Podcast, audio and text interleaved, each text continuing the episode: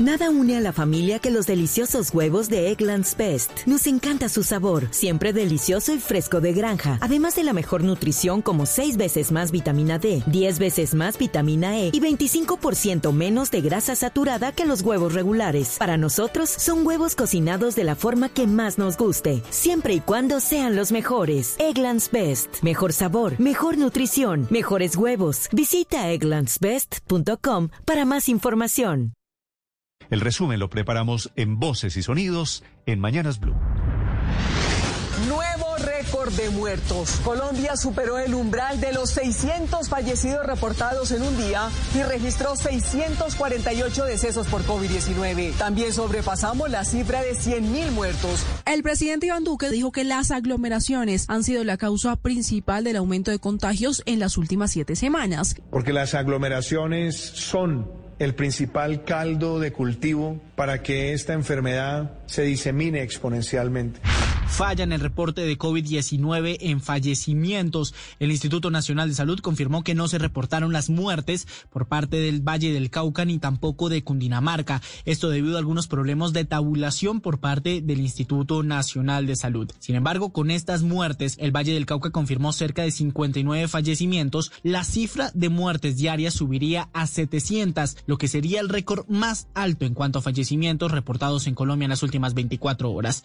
En Tuluá Valle, Medicina Legal estableció que la cabeza hallada en zona rural de ese municipio pertenece a Santiago Ochoa, un joven de 22 años desaparecido el fin de semana. Santiago salió en la mañana del sábado 19 de junio a montar bicicleta. Como no regresó, sus familiares denunciaron su desaparición. Las autoridades desmintieron la desinformación de varias versiones que rotaron en redes sociales y pidieron mesura frente a esta lamentable muerte. Coronel Jorge Urquijo, comandante de la Policía del Valle. Rechazamos contundentemente los señalamientos irresponsables que se están haciendo a través de redes sociales vinculando a nuestros uniformados con estos lamentables hechos.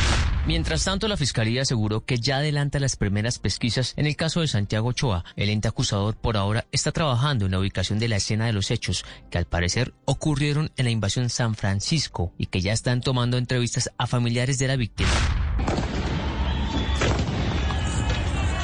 Ayer se presentaron enfrentamientos entre manifestantes y el SMAT desde las horas de la tarde en Usme y Suba. Jaime Alonso Fandiño, de 32 años, falleció durante los enfrentamientos con la policía en Usme y según el secretario de Gobierno de Bogotá, Luis Ernesto Gómez, habría fallecido por un impacto en el pecho. El cuerpo técnico de la Fiscalía, el director seccional de Fiscalías estuvo en el lugar recabando toda la información, recogiendo los testimonios de primera mano. Hemos solicitado la mayor celeridad en el esclarecimiento de este caso.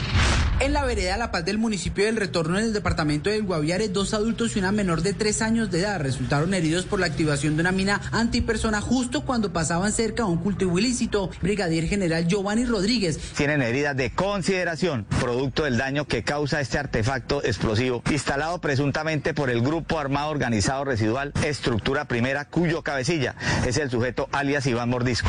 Ingrid Betancourt estará reunida con la Comisión de la Verdad para que entregue su testimonio como acto de reconocimiento por el secuestro del que fue víctima a manos de la extinta guerrilla de las FARC. No sé si estoy preparada, lo veremos el miércoles, es la primera vez que voy a verlos cara a cara después de que me liberaron de los militares en la Operación Jaque, que me subí en ese helicóptero.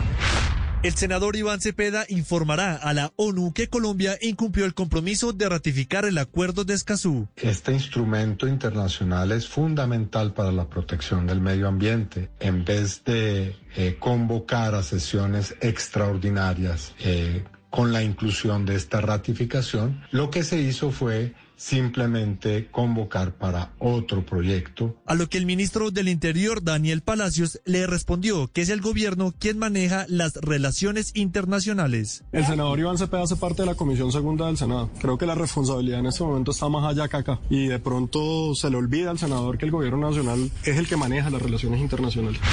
La plenaria de la Cámara de Representantes aprobó en último debate el proyecto de ley de sobretasa a la gasolina en sesiones extra del Congreso. Lo que se busca con esta iniciativa es definir la base gravable de liquidación de la gasolina. Y durante el debate, una de las discusiones más álgidas fue la que se mencionaba que la mayoría del dinero recaudado sería para Bogotá. Además que eso subiría los precios del galón, según dijo el representante Alejandro Carlos Chacón del Partido Liberal. Ay, con razón estamos viendo algunos aquí pero saltando. Pero lo más irresponsable es que vamos a terminar terminar pagando todos los colombianos la responsabilidad del Estado con el metro y con el transporte masivo, con el bolsillo de los colombianos. Nelson Alarcón, uno de los voceros de FECODE y también integrante del Comité Nacional del Paro, salió del país este lunes 21 de junio en horas de la tarde. Atribuyó su salida del país al aumento de amenazas por mensajes de texto y también por redes sociales. Las críticas y amenazas contra Alarcón se incrementaron después de la difusión del video donde se refiere a presuntos fines electorales de las movilizaciones del paro nacional y posteriormente por el pronunciamiento del presidente Iván Duque que calificó dicha actuación como vergonzosa. Y es absolutamente lamentable, vergonzoso, que veamos que existen personas desfachatadas.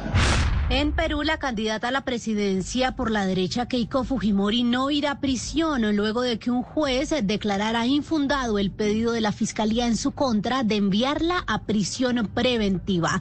El fiscal del caso aseguró que apelará esta decisión. Requiero a la señora Keiko Fujimori Uchi el cumplimiento estricto de todas las medidas restrictivas impuestas mediante resolución emitida por la Segunda Sala Penal de Apelaciones. Por la tercera jornada del Grupo A de la Copa América, Uruguay empató un gol con Chile y Argentina venció 1 por 0 a Paraguay y se clasificó a cuartos de final. La selección Colombia ya está en Río de Janeiro, donde jugará el miércoles frente a Brasil.